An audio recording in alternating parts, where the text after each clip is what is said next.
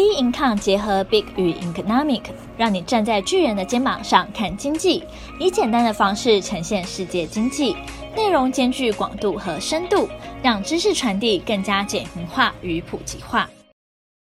各位听众好，欢迎收听本周全球经济笔记。OECD 下修今年 GDP 至二点九 percent，二零二五反弹至三 percent。最快明年五月降息，激励美股收盘创一年来新高，温度创新高，COP 二十八登场，有望为全球暖化找解方。OECD 下修今年 GDP 至二点九 percent，二零二五年反弹至三 percent。十月二十九号，经济合作暨发展组织 OECD 发布最新的经济展望报告。提到下修今年全球成长预估，从九月的预估值三 percent 调降至二点九 percent，并预估明年全球成长可能步向软着陆，并减缓至二点七 percent，和九月的预估值相同。这是除了 COVID-19 疫情爆发第一年以外，是二零零八年金融危机以来全球成长最低的预期。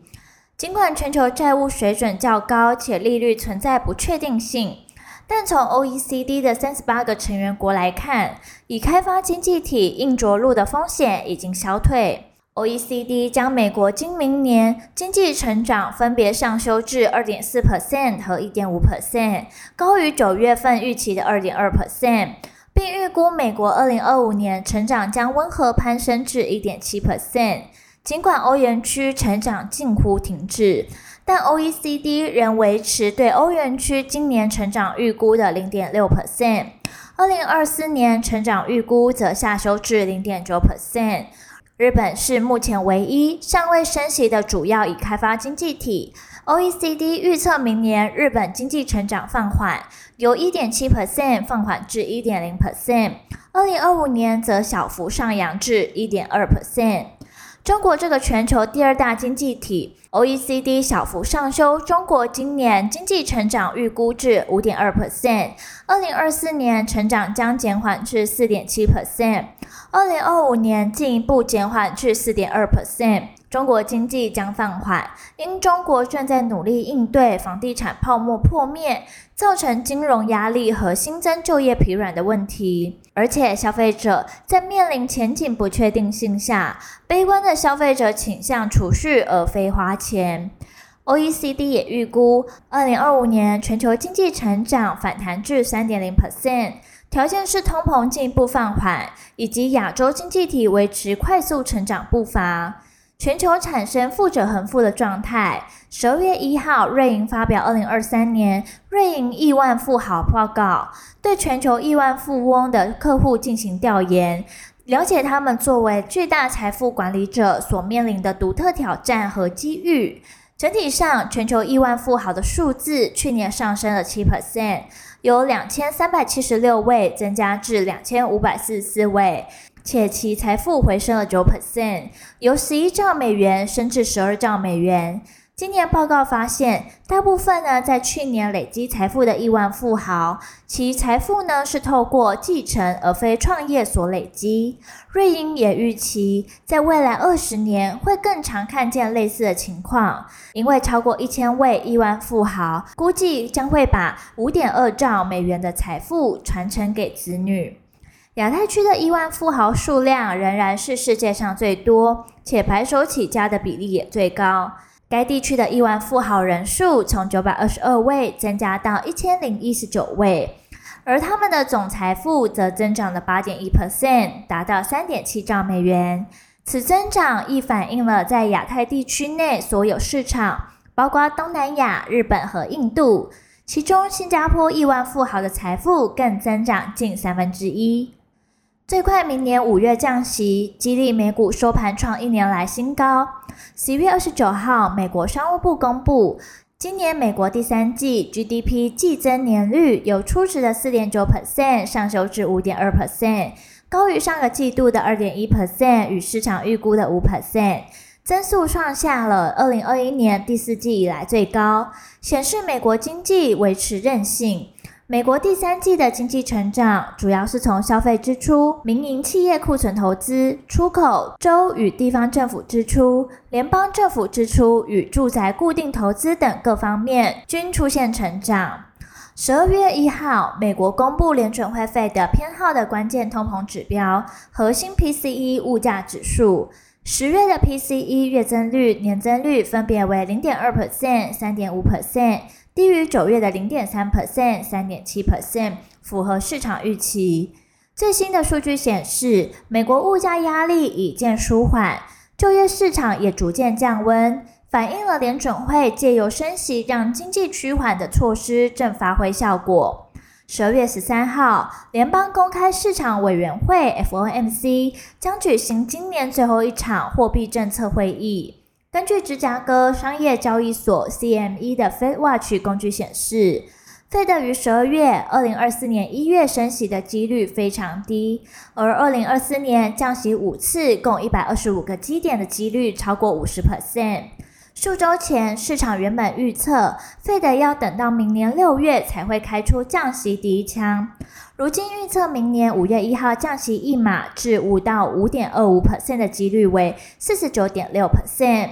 受到通膨持续降温，联准会 Fed 明年有可能降息的带动下，美股四大指数十一月表现出色。缔造至少一年来最大单月涨幅，道琼呢累涨八点七七 percent，创了二零二二年一月十三日以来收盘新高，也创了去年十月以来最佳单月表现。S M P 五百累涨八点九二 percent，纳斯达克涨了十点零七 percent，均为去年七月以来最大单月涨幅。温度创新高，COP 二十八登场，有望为全球暖化找解方。十月三十号起，联合国气候变化纲要公约缔约方第二十八次会议 （COP 二十八）在阿拉伯联合大公国 UAE 登场，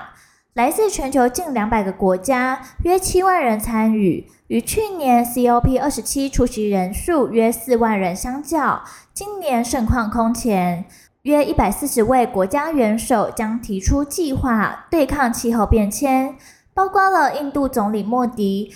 日向岸田文雄、菲律宾总统小马可士、印尼总统佐科威、马来西亚总理安华都将出席并发表谈话。气候谈判代表在本次大会讨论的核心议题之一，是迈向能转型的具体步骤。欧盟执委会所倡议，在二零三零年前，让全球再生能源装置的容量成长三倍，能源效率提升两倍的目标，正逐渐凝聚动能。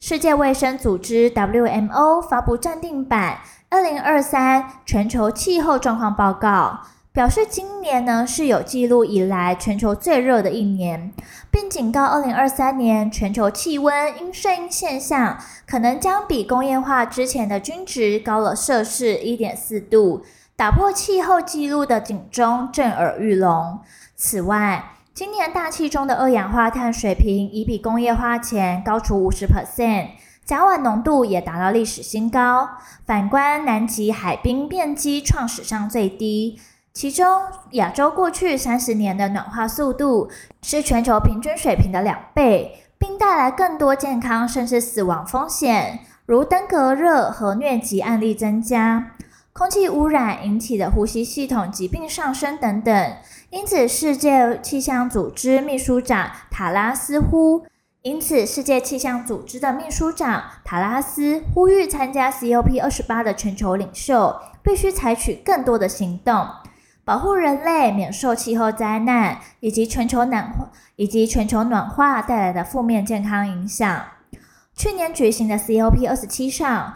各国原则上同意成立一个气候灾损基金，当时未对出资的国家以及保管的单位寄出具体要求，且富裕国家长久以来一直反对成立该基金。此次会议第一天就通过决定。损失和损害基金目前获得捐款承诺来到了四点七五亿美元，包含欧盟承诺约包含欧盟承诺约二点四五三九亿美元，阿拉伯联合大公国承诺提供一亿美元，英国承诺五千一百万美元，美国承诺一千七百五十万美元，日本则是一千万美元。在基金上路的前四年，将由世界银行进行管理，但也会设有其自身办事处。此次的会议，特别是巴西总统鲁拉，时隔十三年后再次以总统的身份重返联合国气候峰会。鲁拉重申亚马逊地区的两个明确目标：到二零三零年实现森林零砍伐，到二零三零年实到二零三零年实现森林零砍伐，并促进该地区可持续发展，而不是将亚马逊地区变成一个不可触碰的圣殿。同时展示鲁拉政府在对抗森林砍伐方面的具体成果。亚马逊地区的森林砍伐在一年内减少二十二 percent，主要归功于公共政策以及环保单位加强执法和罚款。巴西环境部长表示，巴西将于二零二五年贝伦主办 COP 三十联合国气候峰会。巴西面临的主要挑战之一是帮助完成 COP 二十八讨论的议程，包括了全球承诺不让地球变暖超过摄氏一点五度的目标，设立损失和损害基金，以及减少全世界的石油使用量。此次气候大会将是巴黎协定的首次，这次气候大会将是巴黎协定的首次全球进展盘点。外界密切关注 COP 二十九究竟会逐步淘汰，还是逐步减少化石燃料？对此，打击甲烷排放的计划也是 COP 的重点之一。十二月十二号前并目前将是市场关注的重点，而后续的市场走势仍需持续关注将公布的重要经济数据。本周全球经济笔记，我们下周见。